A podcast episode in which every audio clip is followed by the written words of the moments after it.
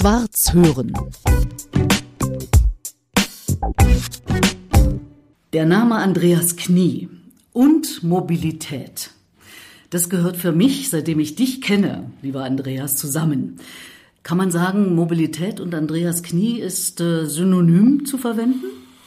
Nein, nein, nein, nein, das würde ich doch nicht hoffen. Ich bin doch eine vielfältige Persönlichkeit oder Person jedenfalls, die auch Mobilität macht und sicherlich meine berufliche Aktivitäten der letzten Jahre waren doch sehr stark mit Mobilität verbunden, aber es gibt noch mehr als nur Mobilität in meinem Leben. Das ist ja schön, darüber können wir ja reden, weil über Mobilität und Andreas Knie gibt es ja viel zu lesen. Man sieht ihn auch immer, wenn es irgendwie um Mobilität, um 49 oder 29 Euro Ticket oder was auch immer geht, sieht man Andreas Knie im Fernsehen, hört ihn im Radio, liest in der Zeitung von ihm. Das Schöne ist, bei diesem Podcast geht es ja um mehr als das, nämlich ums gesamte Leben. Was war denn eigentlich, Andreas, bevor du 1980 angefangen hast, Politologie an der Universität Marburg zu studieren? Da war irgendwas mit in Nordrhein-Westfalen geboren, in Siegen. Genau genommen bin ich ein Westfale, der Teil, der in Nordrhein-Westfalen arbeitet und für den Volkswohlstand sorgt, wenn die im Niederrhein äh, das Geld ausgeben. Deshalb ist das ein Kunstland, was, glaube ich, auf Dauer nicht äh, erhalten bleiben kann, weil es sehr unterschiedliche Landesteile sind. Ist es wirklich wahr? Das ist so. Das, das größte so. Bundesland Deutschlands äh, soll zerschlagen werden? Oder man muss in Nordrhein-Westfalen sicherlich mal über die Konstruktion des Bundeslandes nachdenken. Ach, da willst du auch einsetzen. Ja, selbstverständlich. So wir in Westfalen, so, so wir in Westfalen arbeiten sehr viel. Wir sind in der Regel Protestanten, jedenfalls im Südwestfälischen und äh, sehen dazu, dass eben alles äh, gelingt, während die Niederrheiner mehr katholisch sind und das, was wir erarbeiten, immer gerne ausgeben. Das sind die mit dem Karneval. Das sind die mit dem Karneval. Sowas mhm. kennen wir gar nicht. Wir mhm. gehen zum Lachen in den Keller und äh, sind sonst sehr unglücklich. Aber auf Dauer war es dann eben auch nicht so schön und Siegen als Stadt ist jetzt auch nicht so der ganz große Brüller, wobei sich die Stadt jetzt heftig bemüht, aus ihrer Nachkriegsstruktur herauszuflüchten.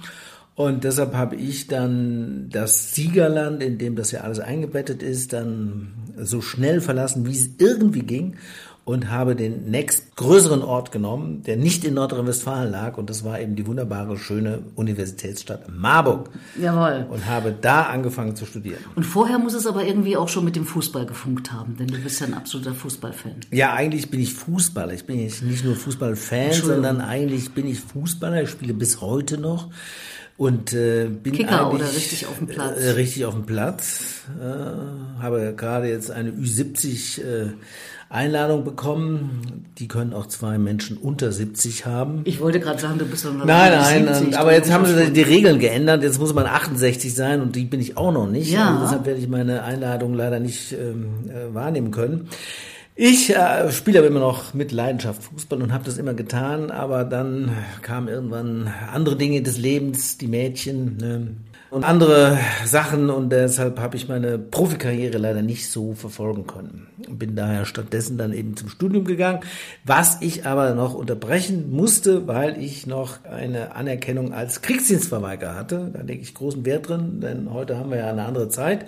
Damals haben wir, jedenfalls meine Generation, doch äh, mehrheitlich den Kriegsdienst verweigert. Das heißt, wir sind nicht, wie es bei uns im Westen hieß, zum Bund gegangen. Und da das nicht schnell genug war, ich musste durch alle Instanzen gehen, vor Gericht musste ich mir das erstmal attestieren lassen, musste ich dann ab dem dritten Semester mein Studium unterbrechen und habe dann fast zwei Jahre lang Zivildienst in Marburg gemacht und mhm. habe die Stadt natürlich noch ganz anders kennengelernt. Mhm. Was hast du da gemacht? Da war ich erst in der Kinder- und Jugendpsychiatrie und als wir da die psychiatrischen Notstände erkannt haben, haben wir Zivildienstleistende einen Generalstreik angezettelt und sind gleichermaßen sofort aus der Klapse rausgeflogen. Und dann musste ich Exil äh, suchen und dann habe ich in, ähm, im Klinikum in Marburg, wo das war, habe ich dann äh, bei der Blutbank gearbeitet mhm. und war dann in einem Feld unterwegs, Krankenhaus, Notfall, Blutprodukte bauen was äh, sehr interessant war und ich habe sehr viel gelernt. Wollte ich gerade sagen, wird man auch nicht dümmer, ne? Nee, vor allen Dingen konnte man dann zwischendurch immer gut Blutspenden machen. Also man hat nicht nur äh, Vollblutspende gemacht, wie wir das so kennen, sondern man konnte auch Blutplasma spenden und das konnte man alle 14 Tage machen. Also ich habe da, ich hab da richtig nebenbei. gut äh, Geld Aha. verdient durch, äh, durch die Verfügungstellung meines Körpers. Aha. Aber dann war auch irgendwann Schluss, weil man merkte, dass man auch die ganzen Abwehrstoffe mitgespendet hatte. Und als ich dann immer mehr Angina bekam, habe ich gedacht, vielleicht sollte man das mal unterbrechen. Und äh, dann kam aber doch natürlich irgendwie die Doktorarbeit und 95 dann, so lese ich hier, Habilitation mit dem Titel, und da haben wir sie wieder, Wankelmut in der Autoindustrie an der Technischen Universität Berlin. Also irgendwie die Autos ziehen sich durch, beziehungsweise der kritische Blick auf Autos. Ja, der kam aber auch äh, so mit der Zeit, denn ich bin natürlich als Landkind mit dem Auto groß geworden. Ich bin ja ein typischer Babyboomer, ähm, der diese Zeit des Mobilen natürlich genossen hat und ohne Auto, also ohne Mofa, Moped, Motorrad war nichts. Man kam nicht vorwärts, nicht rückwärts. Deshalb ist man mit dem Auto schon groß geworden, aber man hat schon auch damals so Anfang der 90er erkennen müssen, dass mhm. das mit dem Auto so ungebrochen nicht weitergehen kann. Also wenn wir alle Autos haben und dann noch zwei, drei, dass wir da an Grenzen kommen müssen, das war schon Anfang der 90er Jahre klar. Und dann habe ich angefangen, auch politisch zu überlegen, was könnte man denn tun. Habe dann zum Beispiel 1984, 85 noch im Rahmen äh, des Studiums, also da war ich noch Studierender, damals hätte man gesagt Student. Genau. Ähm, da Stimmt haben wir schon, ja auch, du bist ja ein Mann. Ich bin ja ein Mann da kann man, ja äh, da kann man das auch so sagen. Und dann haben wir schon einen großen Plan geschmiedet. Autofreies Westberlin. 180 Kilometer Busspur und Tempo 100 auf der A-Bus einführen. Und äh, da sind wir beim damaligen ADAC-Chef, äh, der hat uns wirklich äh, Strafe, also der hat uns verprügelt. Wir hatten eine Podiumsdiskussion und da ist er an uns herangetreten, hat uns wirklich versucht zu schlagen. Weil Nein. das äh, wirklich, das richtig war für, handgreiflich. richtig handgreiflich, nicht nur metaphorisch, weil das war für Westberlin natürlich ganz schlimm hat er uns gesagt, äh, das letzte Stück der Freiheit, wie wir im Westen hatten, ne, die Abos mit Karacho runter und rauf zu fahren. Es gab wirklich kein Tempolimit. Das lassen wir uns von hergelaufenen Westdeutschen nicht madig machen. Ne? Und äh, auch vor allen Dingen waren ja viele äh, Wehrflüchtige in Westdeutschland. Also man konnte ja, wenn man seinen Wohnsitz nach Westberlin äh, verlegt hat, äh, konnte man auch den Bund vermeiden. Aber ich hatte ja Kriegsdienstverweigerung gemacht, dementsprechend mein Zivildienst gemacht und mhm. äh, war also daher nicht sehr, sehr staatstragend unterwegs. Aber es war damals eine harte Zeit und äh, der ADAC äh, war ganz außer sich und viele Berlinerinnen und Berliner auch. Aber damals war das Thema schon, geht's auch mit weniger Autos. Hat aber nicht geklappt. Nee, das hat äh, überhaupt nicht geklappt. Äh, vor allen Dingen dann, als wir dann das immer weiter ausprobiert haben. Und dann kam ja 89 im November etwas, was wir alle nicht erwartet hatten. Die Mauer fiel. Ne? Dann kam ich zusammen. mit dem Trabi. Ja, und dann hatten wir natürlich auch große Versammlung. Und dann kam ich mit meinen schönen 180 Kilometer Busspuren. Das hat dann überhaupt keinen mehr interessiert. Ne? Ja. Also was willst du denn da? Wir haben jetzt größere Ziele, wir müssen über größere Dinge diskutieren. Und da waren die Verkehrsthemen, die unmittelbaren Verkehrsthemen nicht mehr en vogue. Und da war alles äh, quasi umsonst. Ist ja wirklich spannend, wenn du aus der Zeit äh, Westberlin erzählst, denn ich habe die Zeit ja auf der anderen Seite der Mauer erlebt. Und wir sind uns dann aber relativ schnell schon nach Mauerfall begegnet, nämlich waren wir beide Mitglied einer Lenkungsgruppe beim damaligen Stadtentwicklungssenator Peter Strieder. Und Stadtentwicklung, da ging es natürlich auch immer um Mobilität und insofern hat sich das bei mir sofort festgehabt, Knie und Mobilität ist irgendwie eins. Es ist ein ewiger Kampf, kann man das so sagen? Immer wieder zu sagen, wir müssen da im Mobilitätsbereich was anderes hinkriegen als das, was es gibt, aber es ist so schwer. Es ist fast wie ein Kampf gegen die Windmühlenflügel, oder? Ja, es hat schon Don Quixote-artige Elemente, das will ich nicht verhehlen.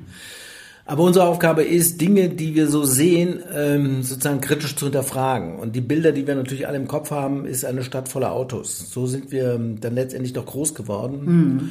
Wenn man aber ein bisschen gegen den Strich alles bürstet, merkt man zum Beispiel, was ich auch nicht wusste, dass das öffentliche Parken äh, in West wie in Ost noch gar nicht so lange legal ist. Wir haben dann auch recherchiert und wir haben gemerkt, dass erst 1966 eben durch ein Urteil aus äh, Bremen das Bundesverwaltungsgericht diese auch nochmal bestätigt hat, dass mhm. das offizielle Abstellen jetzt möglich ist. Vorher kriegte man kein Auto zugelassen, wenn man nicht auch einen Stellplatz hatte.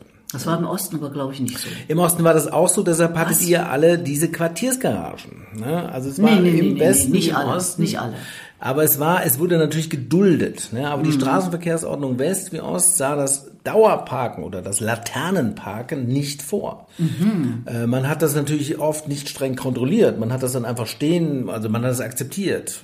Aber Städte zum Beispiel hatten damals schon ziemlich Parkdruck und dann haben die schon geschaut, dass das eigentlich äh, nicht, nicht statthaft ist. Denn wir hatten ja damals alle die Reichsgaragenordnung, die Stellplatzverordnung, die hatten die Nazis eingeführt, weil die gesagt haben, der Verkehr muss frei bleiben vor stehenden Autos, der Verkehr muss fließen und alles, was steht, muss auf private Stellplätze.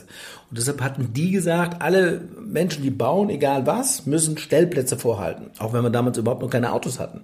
Aber Garagenplätze sollten schon mal da sein. Und das hat man in Westdeutschland und letztendlich auch in Ostdeutschland adaptiert. Und man hat das eigentlich erst in den 15, 16 Jahren, erst im Westen, langsam so toleriert, dass die Leute dauerhaft auf öffentlichem Raum parken konnten. Und dann hat dieses Gerichtsurteil 1966 gesagt, okay, wenn der Staat möchte, dass wir alle Autos haben, und das hatte der Staat schon allein dadurch dokumentiert, dass du deine Kosten im Westen jedenfalls ja von der Steuer abziehen lassen konntest. Und zwar hattest du äh, ab 1957 sogar die Chance, mehr Kosten abzusetzen, als du eigentlich wirklich hattest. Ne? Also es sollte ein Autoförderprogramm sein. Mhm. Und dann hat man gesagt, um das richtig zu popularisieren, richtig nach vorne zu schieben, ähm, und das muss man im Nachhinein sagen, schenken wir den öffentlichen Raum einfach her. So, und jetzt stehen alle mit ihren Karren auf den öffentlichen Raum und wenn man jetzt sagt, sag mal, es kann doch nicht sein, dass du mit deinem Auto hier parkst, dann gucken einen alle natürlich entsetzt an. Mhm. Aber das ist die Aufgabe der Soziologie, äh, sozusagen behind the line zu gucken, ne, hinter den Vorhang zu schauen. Warum ist das so? Und das ist eine politische Maßnahme gewesen zur Popularisierung des Autos und das Gericht hat in seiner Präambel auch gesagt, dass wir einen Richterspruch jetzt machen. Das ist ein, hat einen Zeitstempel, das ist aus einer Zeit heraus. Und jetzt wäre es also längstlich wieder an der Zeit, mal zu gucken, könnte man nicht wieder ein neues Urteil fällen. Mhm. Und das Interessante daran ist, dass dieser Bremer Kaufmann, um den es damals ging, einfach sich diesen Raum ertrotzt hat. Also durch Regelüberschreitung, durch illegales Handeln. Das heißt also, Gesetze werden nicht durch durch Umlaufmappen verändert oder durch, äh, durch irgendwelche Verordnungen, die man innerhalb des Amtes dann vielleicht überlegt, sondern nur durch Druck von der Straße. Und nur wenn wir Druck auf der Straße haben, dann ändert sich was und so ähm, wird sich auch hier in der jetzigen Straßenverkehrsordnung nur was ändern, wenn wir die Straße anders blockieren, wenn wir sie anders besetzen, wenn wir eine andere Realität schaffen. Und dann wird vielleicht wieder ein Urteil kommen und sagen, in welcher Zeit leben wir denn? Ne, wir brauchen eine sozial gerechte Stadt, wir brauchen eine resiliente Stadt, wir brauchen eine nachhaltige Stadt. Und dann müssen sich alle Menschen, die ihre Autos bisher auf den öffentlichen Raum einfach mal abgestellt haben und vielleicht noch Glück hatten, einen Anwohnerparkausweis für 10,20 Euro fürs gesamte Jahr zu ergattern, ergattern, wobei der Parkplatz öffentlich etwa in Berlin knapp 4000 Euro im Jahr kostet. Da würde ich mal sagen, dann hätten wir tatsächlich mal eine Zeitenwende einstellen. Bei solchen Sätzen äh, kriege ich auch einen kritischen Blick von der Seite, weil ich fahre ja Auto. Das ist ja übrigens äh, seit äh, gefühlten 100 Jahren ein Thema zwischen uns. Du fährst ja auch Auto, aber eben kein eigenes. Nee, man sollte ja auch Auto fahren. Also wir sind eine moderne Gesellschaft. Wir wollen plurale Lebensformen haben und es gibt äh, in dieser automobilen Gesellschaft, in der wir ohne Zweifel alle leben. Wir haben das Auto im Kopf, ob wir es wollen oder nicht. Äh, egal wie wir unsere Strukturen bauen, unser Leben planen, das Auto ist immer ein Teil. Und wir haben nur in der Stadt die Chance, eben jenseits des Autos auch Alternativen zu haben. Deshalb mhm. fahre ich auch gerne Auto, aber ich habe natürlich kein eigenes Auto. Und auch Hattest du noch nie eins? Doch, bis 1992 hatte ich einen schönen Mercedes aus Westberliner Sicht mussten wir immer nach Westdeutschland fahren. Westdeutschland lag ja egal wo, im Süden oder im Norden, das war immer Westdeutschland. Und da sind wir schon, weil damals die Zugverbindungen wirklich schwierig waren und man schon damals das Fliegen vermeiden wollte, sind wir natürlich immer mit dem Auto rübergefahren. Und dann ging das Auto klassischerweise dann kaputt, weil es im TÜV äh, keine Chance mehr hatte. Oder beziehungsweise der TÜV hat dann gesagt, das Auto kann nicht mehr fahren. Und dann hatte ich kein Auto mehr. Dann hatte ich natürlich die Chance, in der Stadt mich so einzu organisieren, dass ich eben äh, so lebe, dass ich kein Auto mehr haben brauche. Das heißt aber, ich wohne mitten in der Stadt, ich wohne am Cottbuser Damm, da ist viel Verkehr, da muss man schon auch den einen oder anderen Kompromiss äh, machen, aber ich fahre gern Auto. Aber eben, weil ich kein eigenes habe, brauche ich auch keinen Platz okkupieren. Denn wenn man ja genau mal schaut, wie oft ist denn das Auto wirklich unterwegs, dann kommt man auf vielleicht 20, 30 Minuten am Tag. Ne? Ja. Zu 95 Prozent steht's. Und wenn man dann noch weiter kritischer schaut, äh, wie viel fahren denn mit meinem Auto, was ja vier, fünf Plätzchen hat? Meistens bin ich doch alleine. Ganz selten nehme ich noch jemand mit. Und das ist keine moderne Form. Äh, und wir müssen diese Freiheiten, also das ist ja auch ein Maß an Freiheit, machen wir uns nichts vor. Deshalb ist es so attraktiv. Aber dazu gehört das Abstellen. Das Freiheitsmoment müssen wir anders organisieren, so dass die Leute ganz schnell von A nach B kommen. Ne, wenn wir gleich unterwegs sein wollen, könnten wir das genauso haben, ohne dass wir dafür aber vorher einen Platz okkupiert haben oder auch nachher einen mhm. in Anspruch genommen haben. Also rein theoretisch finde ich das gut, rein praktisch ist es für mich als alte Frau jetzt nichts mehr, aber das Gute ist ja, ich sterbe ja bald. Nein, wir sterben alle äh, natürlich, aber wir haben auch noch einiges vor und es ist leichter, als wir glauben. Es ist nur ein letzter Kick und dann ähm, geht's. Aber man muss selbstkritisch sagen, dadurch, dass das Geschäftsmodell noch so ist, dass das Abstellen des eigenen Autos natürlich fast nichts kostet, aber das Carsharing-Auto sehr viel Geld bezahlen muss, damit es hier äh, dauerhaft stehen kann, ist natürlich die Carsharing-Alternative plus die Sharing-Angebote, Roller, Bike-Sharing die ich wirklich mache, weil ich das ja auch predige, dann muss ich das auch saufen sozusagen. Mm. Aber ich werde echt arm. Also mm. das ist mm. viel zu teuer. teuer. Dass du Fahrrad fährst, weiß ich. Fährst du auch manchmal E-Scooter? Ich fahre alles. Also ich fahre ich fahr mit wachsender Begeisterung, muss ich sagen, E-Scooter, weil Ernsthaft? das ist ein wunderbarer... Ich finde das so äh, gefährlich. Äh, alles ist gefährlich, ähm, aber es ist also ich würde fast sagen, eine der besten Erfindungen in der Mobilität in den letzten zehn Jahren. Mhm. Wunderbar, es ist leise, man kann gut nachdenken, man kann die Stadt schauen. Der fährt ja nur 20 km/h maximal. Und äh, man muss ein bisschen aufpassen, klar, es, äh, aber es ist, ich, ich sehe auch übrigens immer mehr ältere Frauen und ältere Männer mit diesen Dingern fahren. Also es könnte wirklich eine ganz zentrale Geschichte sein, denn man fährt gar nicht so lange, also länger als 10, 15 Minuten fährt man eigentlich nicht. Und wenn man genau die U- und S-Bahn mal anschaut, dann stehen die Dinger da rum, weil, wo fahren die Leute hin? Zu U- und S-Bahn. Das mhm. ist nämlich genau die letzte Meile, die wir brauchen, damit wir endlich U- und S-Bahn fahren. Denn natürlich ist U- und S-Bahn super, aber auch selbst in Berlin habe ich manche Ecken, gerade hier, wenn wir am, am Reichsbitzufer hier im WZB sitzen, bis man da mal zur U-Bahn gelatscht ist, ist es zu lange. So, und deshalb denkt man, oh, da fahre ich doch gleich mit dem Auto. Deshalb kann dieser Scooter sehr viel helfen, wenn man ihn dann noch ordentlich abstellt und er nicht im Weg rumsteht. Mm. Oder dann, rumliegt, ganz Oder rumliegt, dann ja ist das ja. schon eine gute Sache. Ja. Also, du bist ein Wissenschaftler, der sich immer darum kümmert, dass das, was wissenschaftlich passiert, und das ist ja ganz bestimmt wichtig in einer Gesellschaft, ähm, auch in die Praxis umgesetzt wird. Das heißt, du hast unter anderem dieses Flingster-Konzept ja mitentwickelt. Das heißt, Bahnfahren. An irgendeiner Station steht dann ein Auto, ein flinkster Auto oder ein Fahrrad oder sowas.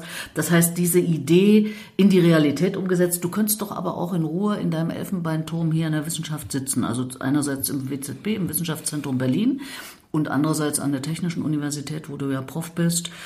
Warum machst du das? Warum haltst du dir denn diesen Stress auf, wo du noch dazu intern ja auch manchmal dann Stress kriegst, weil ja manche Wissenschaftler Wissenschaft um der Wissenschaft willen machen? Ja, so wie ich persönlich Wissenschaft betreibe, ist es eigentlich von der klassischen Wissenschaft nicht äh, gutiert. Es ist nicht anerkannt. Ne? Wir in Deutschland machen Wissenschaft in der Regel für Wissenschaftlerinnen. Ob ein Artikel gut oder schlecht ist, kann ja nur die Wissenschaft selbst entscheiden. Ne? Die Wissenschaft hat das ja geschafft, das Wahrheitsmonopol sozusagen für sich zu behalten. Ne? Kein anderer, der nicht Wissenschaftler ist, kann entscheiden, ob das gut oder schlecht ist. Das sagst du jetzt aber mit einer gewissen Ja, das sage ich natürlich, das ist aus der Zeit gefallen. Das ja. ist sicherlich gut. Also die Validierung der, der Peers, so heißt das ja untereinander, ist schon gut. Also wir nennen das ja Peer Review. Das heißt, wenn du einen Artikel schreibst, guckst du natürlich durch die Fachkollegen Brillen durch.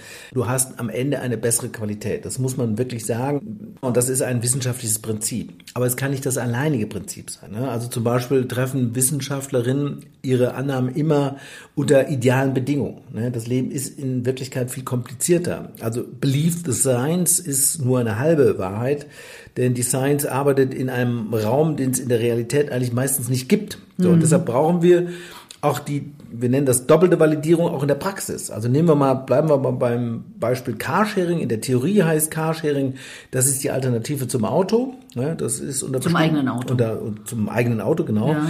Unter bestimmten Umständen ist das auch wunderbar. Aber jetzt zeigt sich in den Versuchen, die wir machen, ist das wirklich so? Ne? Oder welche komplizierten Dinge, die wir gar nicht äh, in der Theorie kennen, kommen jetzt dazu? Also der Alltag ist ja dann meistens doch komplexer, muss man am Ende sagen. also ist wirklich ein Auto da? Ist es fahrbar oder ist es so dreckig, dass ich gar nicht einsteigen genau. will? Das ist mir öfter passiert.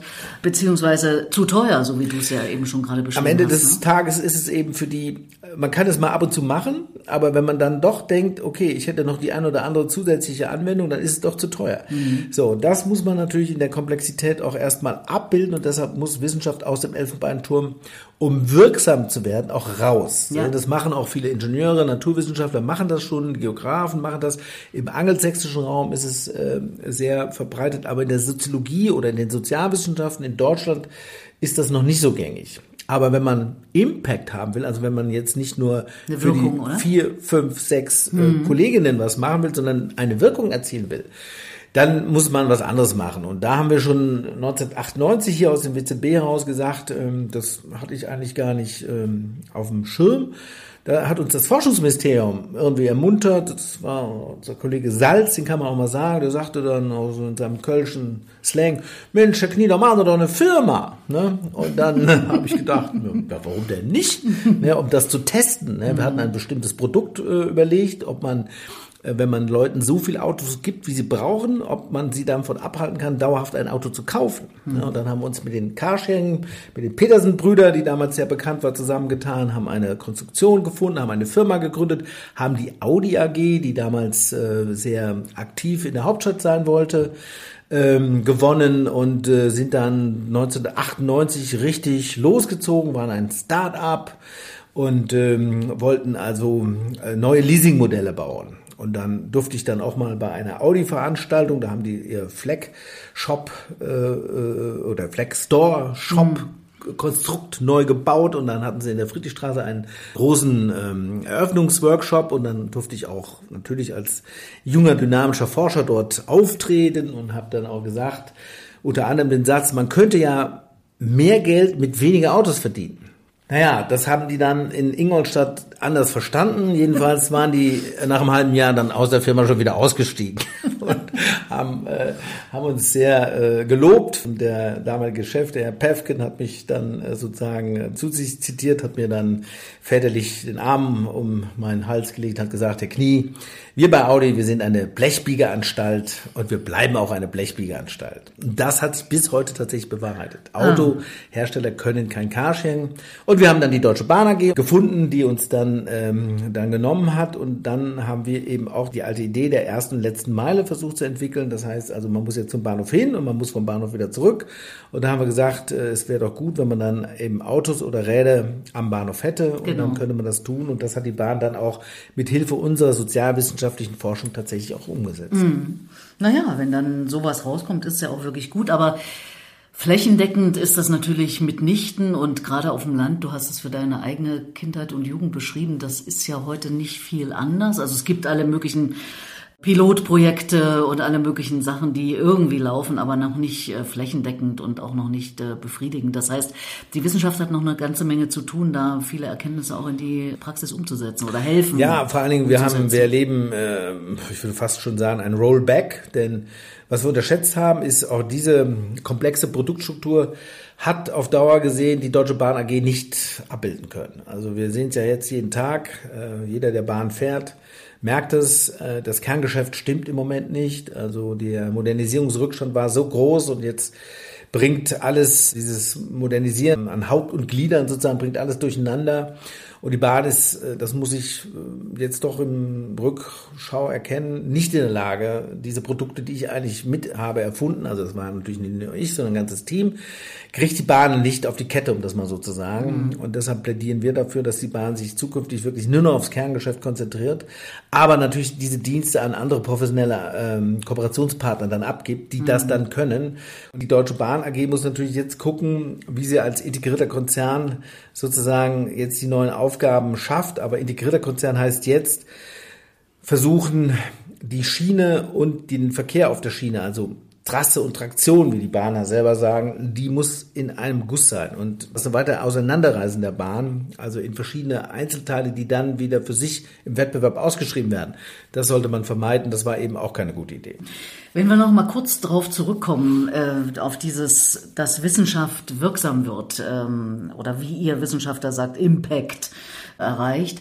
Meinst du, dass sowas wie die Berlin Science Week und solche Sachen, dass Wissenschaft ähm, auch mehr an Leute rankommt, an Otto Normalverbraucher, dass da auch mehr Informationen rüberkommen, dass die äh, sinnvoll sind, um Wissenschaft noch mehr in Gesellschaft zu bringen?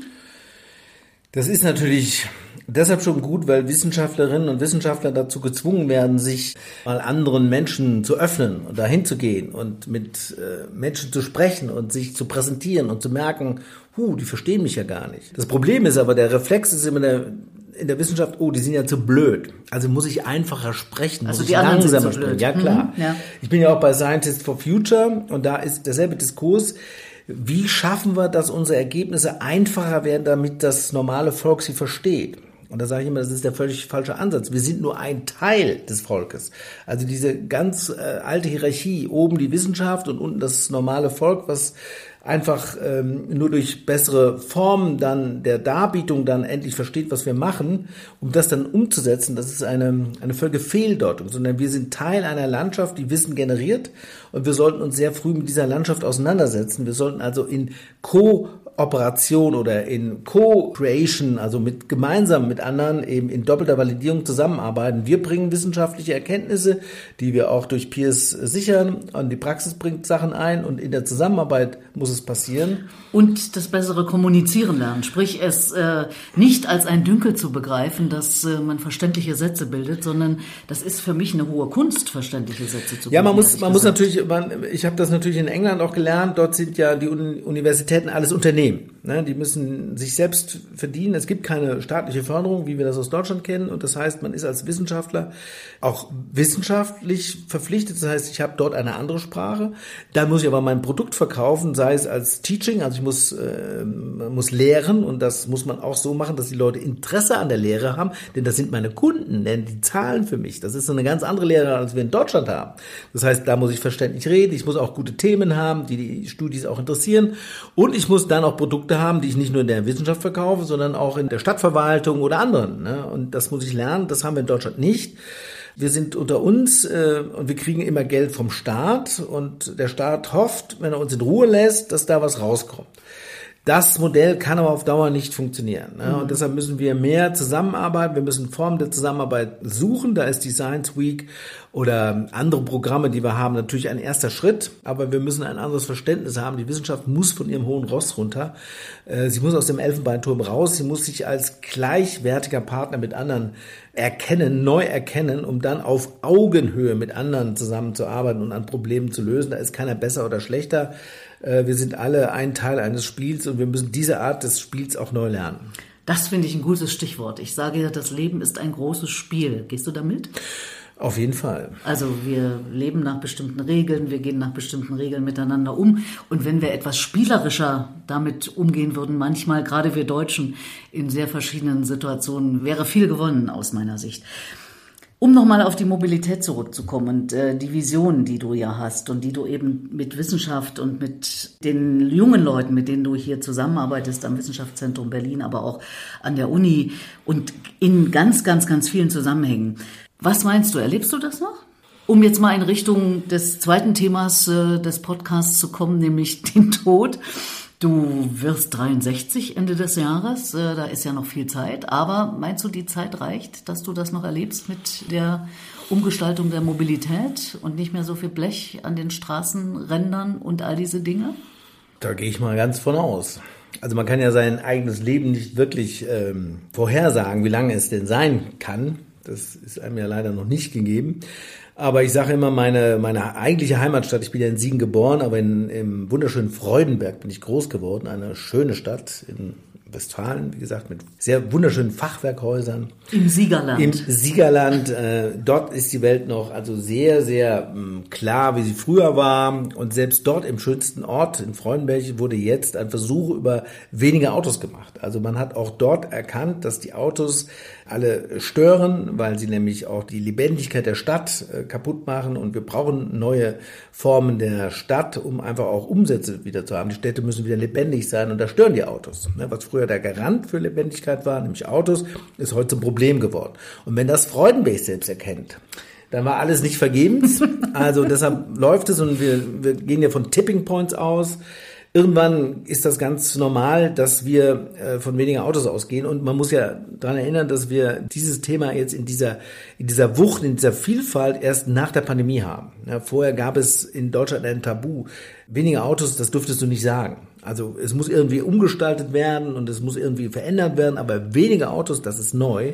Und jetzt ist es in der Mitte der Gesellschaft angekommen. Jetzt wird es natürlich kritisiert von vielen und jetzt müssen wir uns bewähren, aber es ist glaube ich, jetzt in der richtigen Struktur und jetzt wird es richtig gesellschaftlich relevant und ich gehe davon aus, dass ich ähm, große Teile der Umgestaltung der Städte auch noch miterleben werde. Mhm.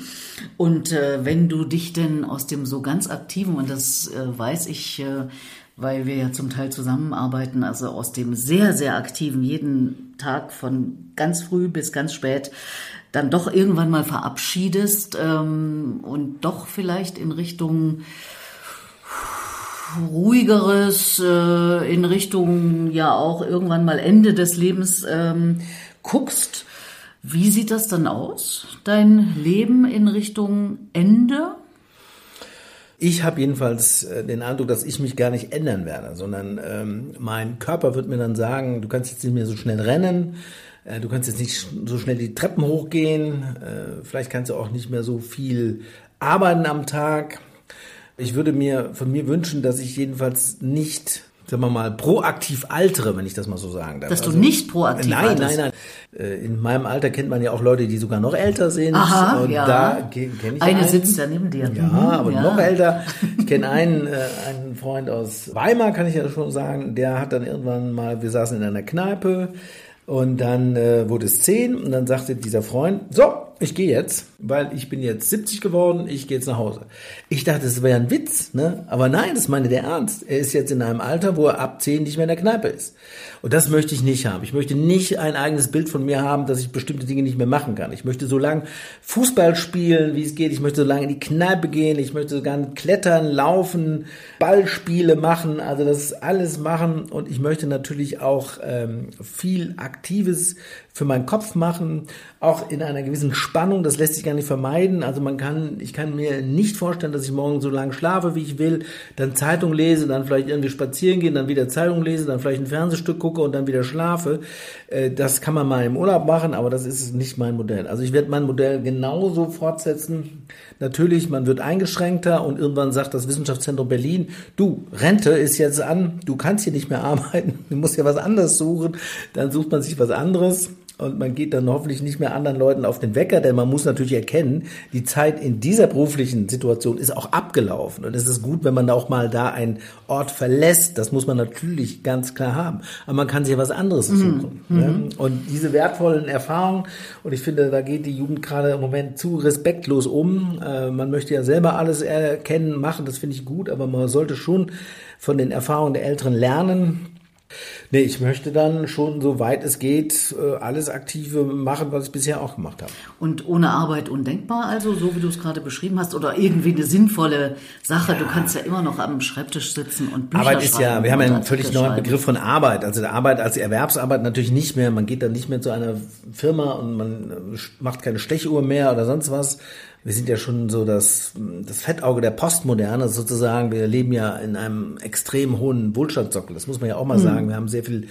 äh, profitiert von der, unserer Vorgängergenerationen. Jetzt leben wir das und ähm, wir haben sehr viele Optionen, aber dann mache ich eben was anderes, schreibt man ein Buch oder man strengt eine Kampagne an oder man fängt sonst was an. Also es gibt doch so vieles zu tun und das werde ich auch sicherlich so machen. Also einfach nur dann da weniger zu machen oder altersgerecht sich zurückzunehmen, das würde ich für mich äh, als keine Option sehen. Ich kann mir das ja auch nicht vorstellen. Ich falle ja entweder neben der Bühne tot um ja. oder während eines Trainings, was ich gebe.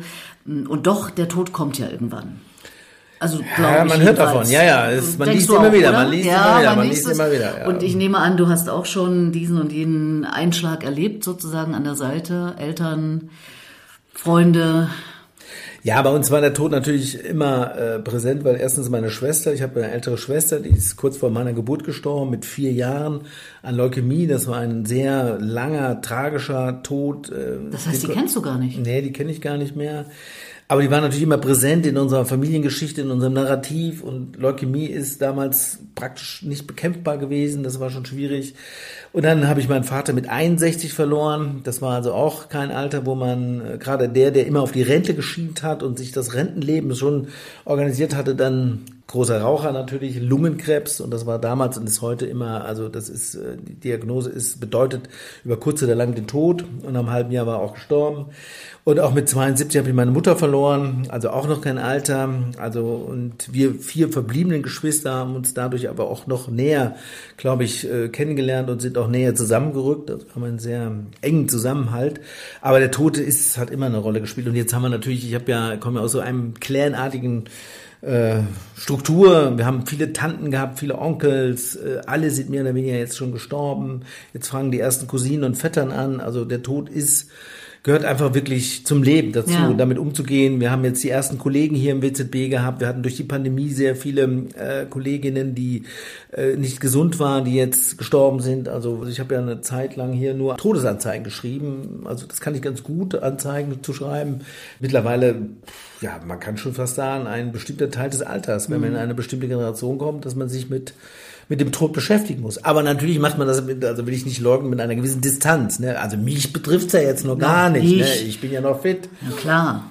Apropos Schreiben, Kannst du dir vorstellen, deine eigene Abschiedsrede zu schreiben? Ich äh, offeriere das ja und sage, Mensch, Leute, denkt doch drüber nach über euer Leben, schreibt ein paar Anekdoten auf. Vielleicht äh, erklingen die ja dann sogar während der Trauerfeier. Ich habe das erlebt beim äh, Gründer und äh, langjährigen Chef von Jugendradio DT64. Und seitdem bin ich von dieser Idee beseelt und sage, für mich mache ich das auch. Ich schreibe meine eigene Abschiedsrede, auch weil ich nicht will, dass irgendjemand irgendein Zeug über mich am Schluss erzählt und ich kann mich mehr widersprechen. Ist ja Mist. Was hältst du von so einer Idee? Das halte ich für eine sehr gute Idee, denn ich äh, habe natürlich dann auch schon diverse Beerdigungen miterlebt und gerade so die Standardbeerdigungen, die sehr wichtig sind, das habe ich auch gemerkt, Rituale sind sehr wichtig für die Trauerarbeit, die müssen sein. Und auch diese Art von äh, Beerdigung, wo der Pfarrer gerade mal den Namen noch weiß und ungefähr weiß, was hat er noch getan, das ist immer erschreckend, äh, wie wenig Empathie da ist.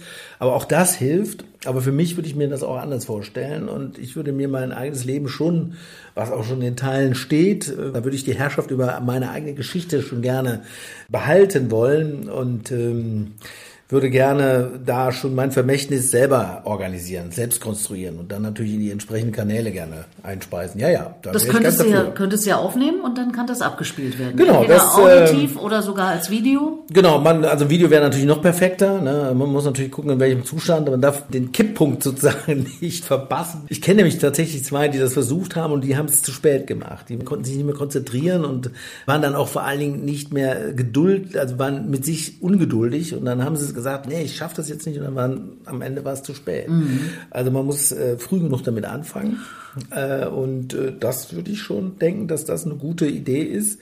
Die kann ja dann auch kommentiert werden. Ne? Man ähm, ist ja vielleicht, dass man seine eigene Geschichte sagt. Da kommt wieder dann, die Wissenschaft ins Spiel. Dann kann man ja die, die, genau, dann kann man die Partnerin oder den Partner oder die Geschwister oder irgendeinen, der ihn auch länger begleitet hat oder vielleicht einen, der ihn nur kurz kennt.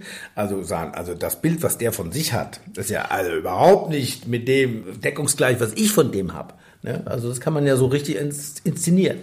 Also sowas gibt es dann von Andreas Knie. Also ich könnte mir vorstellen, dass auf dem auf meiner Beerdigung dann von mir ein Video, wobei Video, ich bin dann vielleicht doch mehr eine, eine Audioaufnahme, wäre vielleicht doch besser. Und ähm, dass die dann auch kommentiert würde. Und dass man dann am Schluss so ein Bild hätte. Es sollte natürlich auch selbstreflektierend sein, es soll ein bisschen selbstkritisch natürlich sein, aber es kann auch witzig sein und das finde ich einen guten Aspekt. Ähm, äh, also Leute dürfen dann vielleicht auch lachen. Ja, also das ist äh, auf Beerdigung lachen ist äh, wichtig. Also man muss ja alle Höhen und Tiefen der Trauerarbeit durchmachen und wenn man auf einer Beerdigung weint und lacht, dann hat man glaube ich alles geschafft. Und welcher Song wird gespielt? Da tue ich mich im Moment auch schwer, weil das ändert sich natürlich. Ne? Also man hatte in den Du bist ja ein richtiger Musikfan auch. Ja, also. ich hätte, ich hätte wahrscheinlich Mr. Bojangle würde ich im Moment jetzt als Favorit nehmen von äh, Sammy Davis Jr. in der Variante. Also diesen armen, einfachen, einsamen Tänzer, das sehe ich so ein bisschen auch so als Tänzer in der Wissenschaft, so, der zwischen den Leben tanzt und sehr immer the edge lebt. Das, äh, glaube ich, äh, wäre ein guter Song für mich. Schwarz hören.